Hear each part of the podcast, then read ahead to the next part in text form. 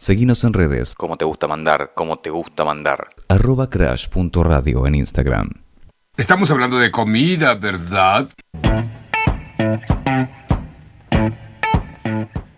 Y si estamos hablando de comida, Homero, te, vamos a, te va a contestar nuestra estudiante en nutri- eh, de de la licenciatura de nutrición, quinto año, o sea, está en el quinto año, ya estamos casi, casi. Cuando se reciba vamos a, a tirar, obviamente, vamos a tirar cualquier... un champagne. A descorchar un champán, todo, a, a ir ahí al, al recibidódromo que hay acá en la esquina. Me encanta me sale. Hacen un quilombo igual, deberían limpiarlo un poquito más después de, de recibirse. Pero bueno, no hay que ser tan botón. Saludamos a Maya. Maya Aguilar, ¿estás del otro lado? Espero que sí. Maya, ¿estás? Sí, sí, hola. Perfecto. ¿Cómo estás? Bien, muy bien. Ahora que los escucho mejor. Bien, bien, perfecto, que, que estuvimos probando antes y no se escuchaba tanto. Maya, tenemos una duda acá. Estamos tratando de comer mejor, pero bueno, eh, buscando y buscando, vimos algo que se llaman los superalimentos y dijimos, bueno, por ahí comiendo estas cosas eh, mejora un poco el metabolismo y eso, pero bueno, no es, es un error, me parece. Queremos saber primero qué son los superalimentos. Bien, es muy interesante eh, porque también es muy controversial. Los superalimentos no hay una definición que esté 100% clara o instalada al respecto. ¿sí? Podemos decir que son aquellos alimentos que pueden considerarse beneficiosos para la salud humana o que tienen ciertos nutrientes particulares y que supuestamente el consumo de estos superalimentos contribuye a disminuir el riesgo de padecer algunas enfermedades crónicas. Mm. Dentro de estos superalimentos Sí. encontramos, por ejemplo, la espirulina, el matcha, la cúrcuma, levadura nutricional, etc. ¿Sí? Bien, sí, o sea Eh, que claro, super- ¿me como superalimentos, como superalimentos están catalogados esas, esas cosas que nos estás nombrando, la espirulina, el matcha, la curcuma. Exacto, son algunos de, de varios que aparecen dentro de esta categoría. Bien.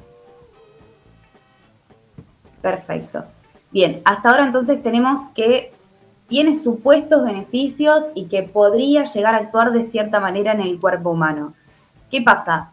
Vamos a ir con la realidad, que es lo más importante, y es que no hay un alimento que por sí solo se considere como un superalimento o que sea 100% bueno o beneficioso. Bien, o sea que ya derribamos un mito. Ya no, claro, no existe. claro, exactamente. Lo importante es desmitificar, así que estamos en esta.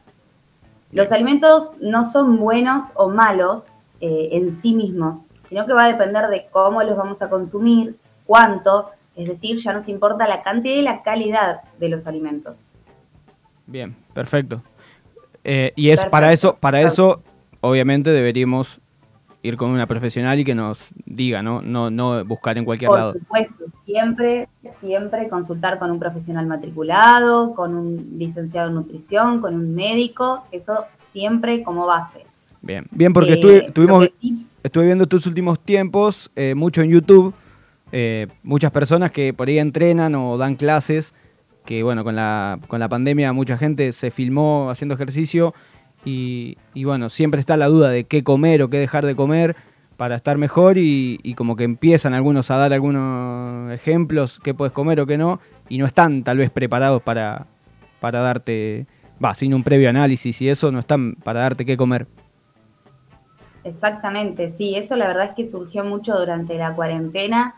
Eh, siempre está bueno entender que, bueno, para eso están los profesionales y hay que consultar y es importante tanto a la hora de hacer ejercicio, cuando uno eh, va a consultar con un entrenador personal, como a la hora de alimentarse o tomar ciertos recaudos que, involucren obviamente a su cuerpo, hay que consultar con un profesional. Eso es muy importante y también hay mucha desinformación dando vueltas, por eso está bueno eh, tener en cuenta de dónde nos informamos, de dónde leemos, porque obviamente que por ahí puede ser alguna pavada, pero también no, entonces está bueno que cuidar nuestra salud, obviamente, y nuestro cuerpo que tenemos uno solo. Perfecto. ¿Cómo podríamos hacer para cuidarnos? Bien, hay ciertas recomendaciones a nivel general, ¿sí? Eh, como para tener en cuenta para la población sana, que es más fácil claramente tener en cuenta esto y no salir a comprar como locos superalimentos que eh, están muy lejos de, de ser superalimentos realmente. Podemos recomendar a la población sana que realice ejercicio físico a diario, por lo menos 30 minutos por día, eh, tomar 2 litros de agua, consumir porciones de frutas y verduras por día, por lo menos 5, tratar de variar los colores, incorporar más legumbres, sí que por suerte eso es una cuestión que también está en auge actualmente, así que se agradece por ese lado de la difusión eh, reducir el consumo de azúcar y sal, tener un buen descanso, por lo menos de 8 horas. Uy, pará, pará, pará, pará, me estás, eh, me estás matando, eh, ya hay varias que no, que no estoy ahí. Primero tener un buen descanso, aproximadamente 8 horas. Mucha gente no creo que haga eso. El descanso está complicado, pero si se viene una segunda ola, que esperemos que no, vamos a poder dormir un poco más todos. Vamos, sí, hay que reducir el consumo de sal y azúcar, va a ser complicado si empezamos a cocinar como en la primera cuarentena. Tal cual. El ejercicio físico.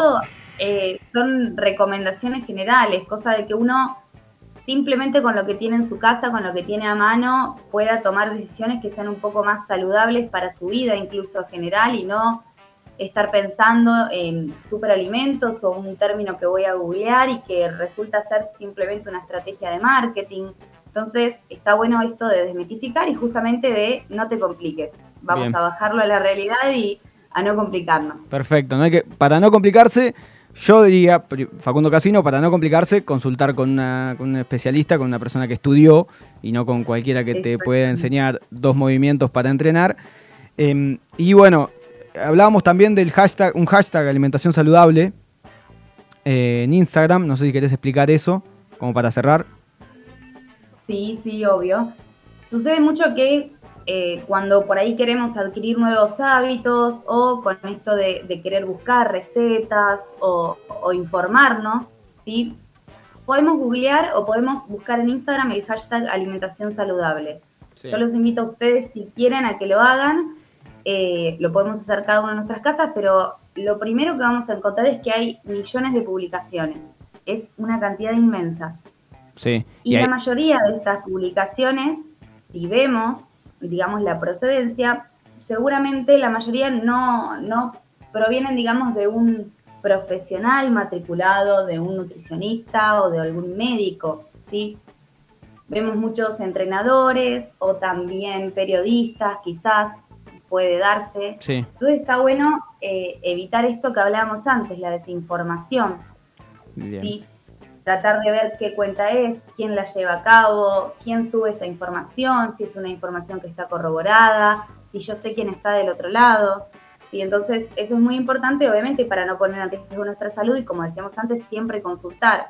Uno puede leer, puede informarse y eso está perfecto y, obviamente que alentamos a que se haga, pero siempre consultar con algún profesional para sacarse las dudas y cuidar nuestra salud. Perfecto. Nuestra casi licenciada en nutrición, le vamos a decir, que ya falta poquito, Maya Aguilar, sacándonos un poco de dudas sobre los superalimentos. Lo vamos a tener en el transcurso de los miércoles, por supuesto. Muchísimas gracias, Maya.